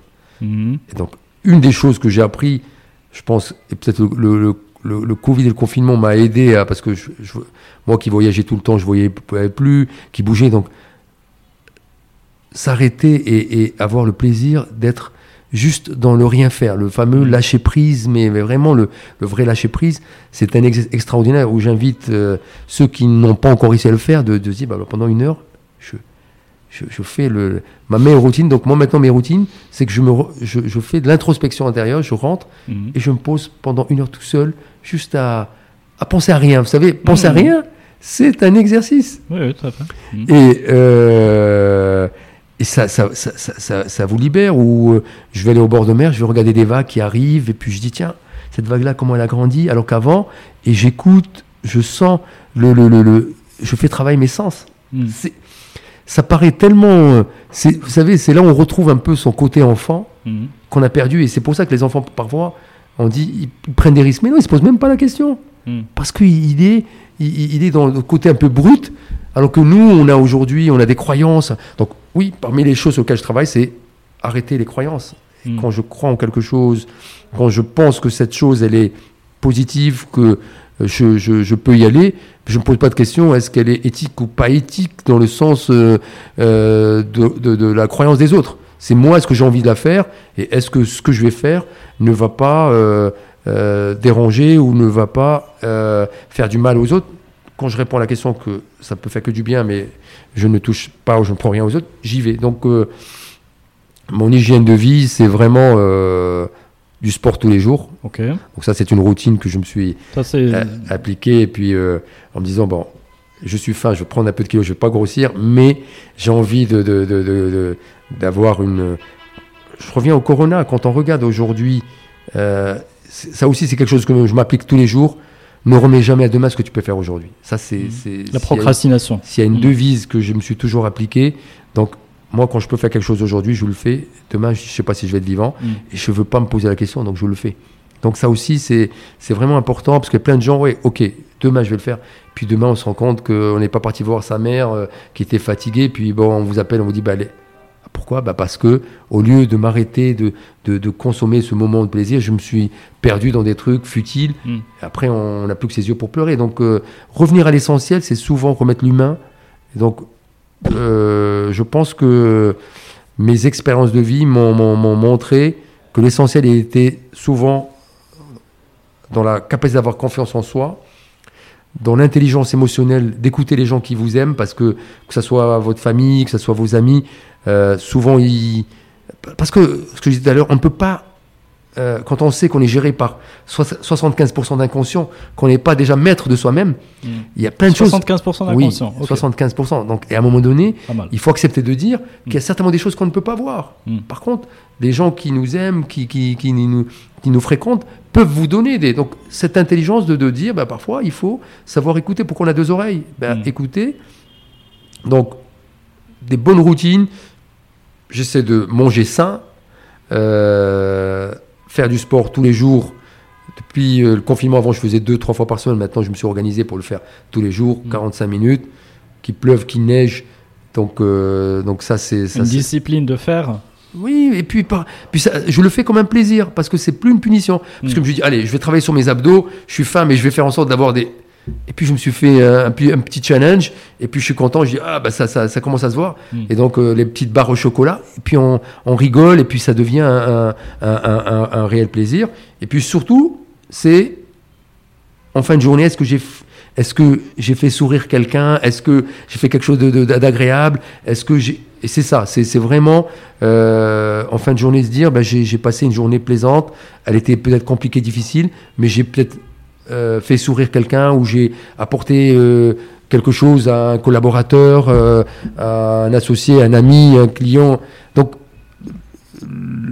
arriver en fin de journée en disant j'ai fait quelque chose qui a éclairé, qui a illuminé ma, ma, journée. Ça peut être des petites choses, parce qu'on ne fait pas tous les jours des choses extraordinaires. Mmh. Mais se réveiller en disant j'ai envie de faire quelque chose d'utile. Euh, c'est pas forcément, comme j'ai extraordinaire, mais c'est pas se lever le matin et euh, on prend toujours le maçon qui monte un mur et le maçon qui construit une, une, cathédrale. Mmh. Ils sont sur le même, ils font la même chose. Le, le, le, maçon qui se lève, qui dit je suis en train de construire une cathédrale, n'a pas le même mindset que celui qui monte un mur. Mmh c'est ça qu'il faut aujourd'hui que, que ceux, qui, ceux et celles qui nous écoutent comprennent que quand on prend le prisme en disant ce que je fais a du sens, et on peut voir par exemple un serveur, on dit ouais, c'est quoi ce métier? Mais si j'aime le contact, si je suis dans, dans le plaisir de d'être, de, parce que je sais, c'est beau, parce que ben, ma vie, elle est différente de celui qui fait ça parce qu'il faut juste hmm. gagner de l'argent, mais qui n'aime pas ça. Hmm. Donc, on est là euh, bien, se, bien, se, connaître et, euh, ses motivations et, ses sources de plaisir en fait. Voilà, et accepter de se dire qu'on est différent, qu'on ne peut pas avoir mm. les mêmes plaisirs. Mm. C'est pas possible. C'est ça. Ok. Alors je vais rebondir sur le terme mindset. Comment tu le travailles le mindset? Et euh, est-ce que tu as des lectures inspirantes Pourquoi? Parce que tu, cumules quand même plusieurs fonctions, je disais, hein, homme de réseau, influent, enfin, homme d'influence, dirigeant. Euh, ça voilà, ça m'intéresse un peu de voir quelles sont euh, tes sources d'inspiration. Ça peut être, euh, je sais, ça peut être des livres, ça peut être, ça peut être autre chose, ça peut être des podcasts, ça peut être, je sais pas, ça peut être des, coachs. ce serait intéressant de les faire connaître, voilà. Bah, je, je, suis un peu, donc, je deviens un peu fainéant dans pas mal de podcasts, donc j'aime bien. et puis je, je, me laisse aller, c'est-à-dire que j'aime bien les gens qui sont plutôt dans les prospectivistes, des gens mhm. qui, qui, vous disent comment on va être le, monde de demain. Donc, euh, euh, j'aime bien aussi les gens qui croisent. Donc, il est cardiologue, il a fait de la psychologie pour montrer le lien entre le cœur et la psychologie. Et il a fait, j'oublie son nom, mais il a fait ça il y a 20 ans et aujourd'hui, c'est devenu une sommité qui a démontré qu'il y avait un lien fort entre la psychologie. Alors qu'au début, mhm. quand il a fait, on le prenait pour un fou. On dit, mais un chirurgien cardiaque, qu'est-ce que tu es en train de nous embêter? Donc tous les gens qui sont des pionniers, qui sortent des sentiers battus, qui croisent euh, deux, trois compétences et qui font des choses auxquelles on n'a pas pensé, moi c'est un peu les gens qui m'inspirent, c'est souvent mhm. des gens qui étaient tranquilles dans un truc, qui étaient très bons. Par exemple, euh, vous, vous parlez Yannick Noah aujourd'hui, pour beaucoup de gens, c'est un chanteur. Mhm. Il a été euh, capitaine de l'équipe de, de, tennis. Moi, c'est un peu ce, type de parcours, des gens qui, qui, à un moment donné disent bah voilà, ok, je vais faire autre chose. Hmm. Vous prenez des acteurs qui sont passés réalisateurs, qui sont devenus des grands réalisateurs. Hmm. Euh, puis dans, vivre plusieurs vies. Hein. Voilà, vivre plusieurs vies et les vivre pleinement hmm. euh, et, les, assumer. Donc moi j'adore des gens comme Paolo Coelho, donc c'est des livres qui sont beaucoup plus sur, je suis pas beaucoup dans les lectures entrepreneuriales, je suis plutôt à ce moment-là dans mes dans mes euh, quand je fais des conférences, donc là, je plutôt des, des, des, podcasts, je regarde des conférences où j'interviens, où je, je, participe à des conférences et je suis plutôt dans le partage parce que c'est souvent ce type de, de et il m'arrive bien sûr de lire des, des, des ouvrages sur euh, le développement personnel, mhm. sur, euh, sur, sur des choses, mais je, je, je, je, les préfère plutôt en, soit, en, soit en, vidéo. Mhm. Et mes lectures, c'est plutôt de la détente. C'est des romans de Grisham, c'est le dernier Renaudot quand il y a des concours, donc j'aime bien euh, j'ai lu le de Leila Slimani, donc des, des, des, coups de cœur. Je suis plus dans Voilà, c'est plutôt me, me, me, faire plaisir, pas forcément apprendre mon métier, hmm. parce que j'ai déjà euh, les ouvrages techniques, je les ai tous les jours, parce que je n'ai pas le choix, il faut les lire. Donc hmm. j'ai plein d'ouvrages de référence qu'il faut. Donc quand je suis dans la lecture, c'est vraiment euh, des lectures où, je me lâche, où je vais me faire plaisir. Euh, bon, j'écoutais beaucoup Pivot, donc ou, les émissions sur les livres, et quand je vois un livre qui me plaît, hop, je prends une photo et je vais l'acheter et je vais lire parce que c'est un livre qui me plaît. Donc je suis je suis pas beaucoup livre référence pour, euh, pour, euh, pour apprendre mon métier. Mais par contre, les livres euh, qui, qui, sont, qui vont parler de sujets qui peuvent m'intéresser plus humainement. C'est un mhm. peu ce type de. Et puis sur les autres, je suis plus podcast, vidéo, YouTube, donc pour voir un peu des choses qui peuvent m'intéresser. Ah, bah, comme un. Comme un en dormant, j'allume. Et je mets ça souvent quand je veux dormir. Comme un jeune d'aujourd'hui, j'allais dire. Ben, il faut rester, je dirais, efficace. Donc, ça, au lieu de mettre ma télé, mm. ben, je dis tiens, j'avais un truc que je voulais écouter. Parfois, je, dors avant de finir, mais je, je, je mets. Et puis, j'adore euh, l'humour, donc j'adore les, imitateurs, j'adore les, les, émissions sur, sur humoristique. Donc, très souvent, c'est des choses que je mets. J'écoute RFI beaucoup pour mm. voir un peu ce qui se passe sur le continent. Mm. Euh, et puis voilà, donc euh, c'est un petit peu les des petits points de, de, de, de repère sur lesquels euh, euh je, suis un grand passionné du cinéma. Mhm. Bon, je suis très malheureux parce que depuis que le cinéma est fermé, mais j'y allais toutes les semaines parce que c'est un bonheur d'être dans une salle où on ne connaît pas des gens et on partage des mêmes émotions. Pour moi, c'est c'est un grand bonheur, surtout la salle 8 de, de Megarama. Elle est mhm. juste, euh, juste, juste magnifique. Et puis, euh, un de mes films cultes, par exemple, c'est Cinéma Paradiso. Je ne sais pas si vous l'avez vu. Euh, non. Ben, je, je vais avouer que non. Eh ben, je peux vous dire que si vous ne l'avez pas vu, mhm. il traite de trois sujets qui sont pour moi fondamentaux. Mhm. C'est réaliser ses rêves, une histoire d'amitié et une histoire d'amour impossible. Ok quand vous liez ces trois, et bien sûr tout dans la passion du cinéma, parce que c'est son rêve, c'est de devenir, euh, de faire du cinéma et devenir un des plus grands réalisateurs. Et quand vous voyez l'amitié entre un jeune homme et un adulte, et comment on construit cette, cette amitié, et puis qu'est-ce cette rencontre qui, qui, qui, lui a permis de faire ce qu'il fait, cet amour impossible et la passion, donc euh, aimer mm. aller au bout de ses passions. Donc c'est un très très beau film euh, qui, qui, qui, résume un petit peu ce qu'on aime toujours, c'est cet interdit qui, nous fait courir, parce que aussi, même quand on est dans des métiers carrés, on aime bien euh, tout ce qui sort du cadre. Et donc les mm. pionniers, souvent, défient les lois et vont toujours en devant. On regarde toujours les pionniers, ils ont fait des choses, et la loi est venue rattraper parce qu'ils étaient en avance. Mm. Donc cette, cette stimulation de dire je vais aller sur des choses qui sont parfois euh, in border ou qui sont en dehors des, textes euh, et Alimi, quand elle avait euh, milité pour la loi sur l'avortement, elle a dit il faut combattre les lois injustes et qu'il fallait à un moment donné remettre de l'humain et que c'est pas parce que c'était une loi qu'il fallait la respecter. Hmm. Et il y a des moments où, quand on est capable de renverser des choses qui étaient écrites hmm. depuis des, des lustres, parce que on a trouvé des gens qui, des porte-voix, et puis on a l'argumentaire et la, la, possibilité de dire c'est pas humain ce qu'on est en train de faire. Hmm. Et je crois que euh, moi, ce qui me fait courir, c'est cette capacité euh, de rester toujours euh, un grand enfant et de se dire c'est chouette, demain sera encore meilleur. Et puis, il n'y a pas de raison. La jeunesse, elle est dans le cœur, elle n'est pas dans l'état civil. Ok. Merci beaucoup, Zakaria. Ben, C'était un réel plaisir. J'espère que, merci. que cette balade est, va, va si elle n'enchante pas, elle va euh, au moins permettre à certains de, mieux, mieux me connaître, parce que je pense que c'est c'était un peu un, des peut-être un des, objectifs de, ton podcast. Oui, oui, oui. Et puis euh, on crée des on crée des connexions. Euh, donc moi moi d'abord pour ma modeste personne et puis avec tous ceux qui qui t'auront écouté, qui se seront retrouvés un peu dans ton dans tes différents projets qui, voilà, qui sont libérateurs, qui sont ambitieux, qui sont sympas. Euh, et puis on a besoin un peu de ça quoi, pour, euh, pour se nourrir. je pense que c'est, je, suis très, très content aussi d'être, euh, d'y participer parce que je pense qu'on a besoin effectivement de, de, de, se faire confiance parce que je crois que le, vrai mot, moi j'avais écrit une tribune, je revendique la mafia des honnêtes gens. Ok. et j'ai une intime conviction que. Euh, c'est une mafia, les honnêtes gens? Pardon? Pourquoi la mafia? Pourquoi tu, euh, tu Parce que je voulais, je voulais un peu euh, titiller aujourd'hui les hmm. honnêtes gens. Leur dire qu'on pense tellement qu'on est honnête qu'on ne peut pas travailler avec leurs armes, mais pour, pour, pour la bonne cause. Hmm. C'est-à-dire travailler en sous-marin, euh, travailler en, en, cluster, travailler en, en, team, comme ils savent faire. Nous, on est devenus dans une telle défiance que quand on pense qu'on est juste, qu'on est bon, on n'arrive pas à travailler avec les autres parce qu'on dit déjà, hmm.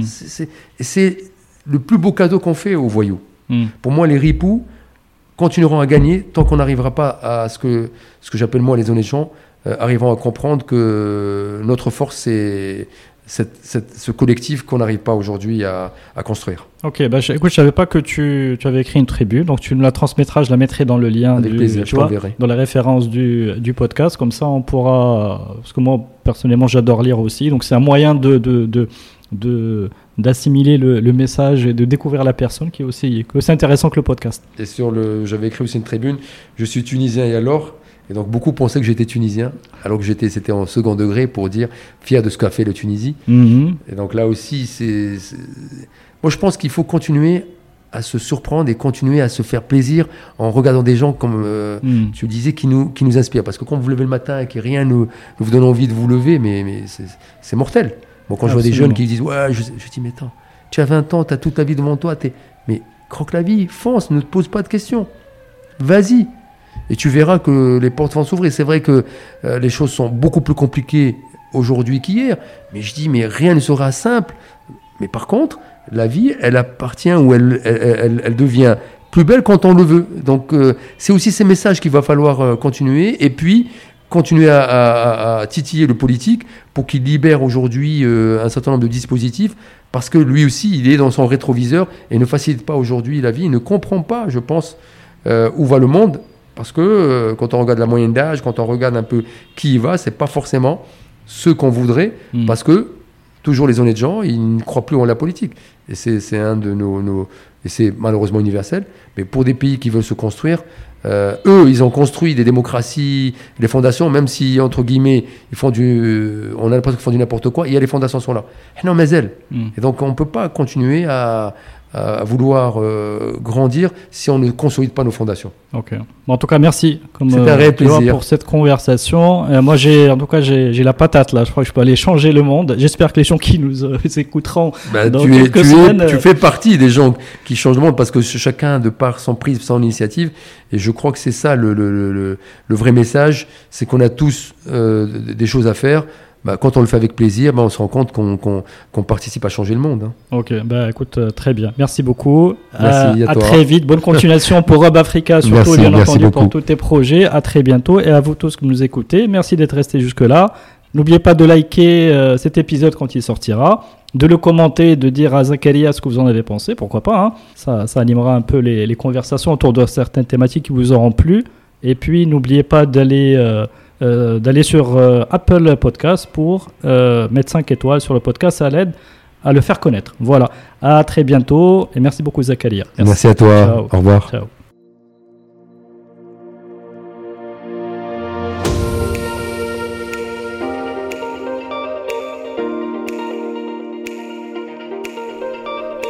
Merci d'avoir suivi cet épisode de Génération Kairos. Avant de nous quitter, si vous l'avez aimé, vous pouvez vraiment m'aider à le faire connaître avec trois actions simples à faire en urgence. D'abord, le liker, le partager et laisser un message sur les pages Facebook et LinkedIn. Ensuite, abonnez-vous sur votre plateforme préférée de podcast, que ce soit Apple, Google, Spotify ou Deezer. Si vous êtes sur Apple Podcast, allez-y et notez le podcast, si possible, 5 petites étoiles et laissez un gentil commentaire. Continuez à en parler aussi autour de vous, cela m'aidera énormément. L'habillage musical du podcast est Tixon et s'appelle New Day. Restez à l'écoute des opportunités, restez à l'écoute de Génération Kairos. Ciao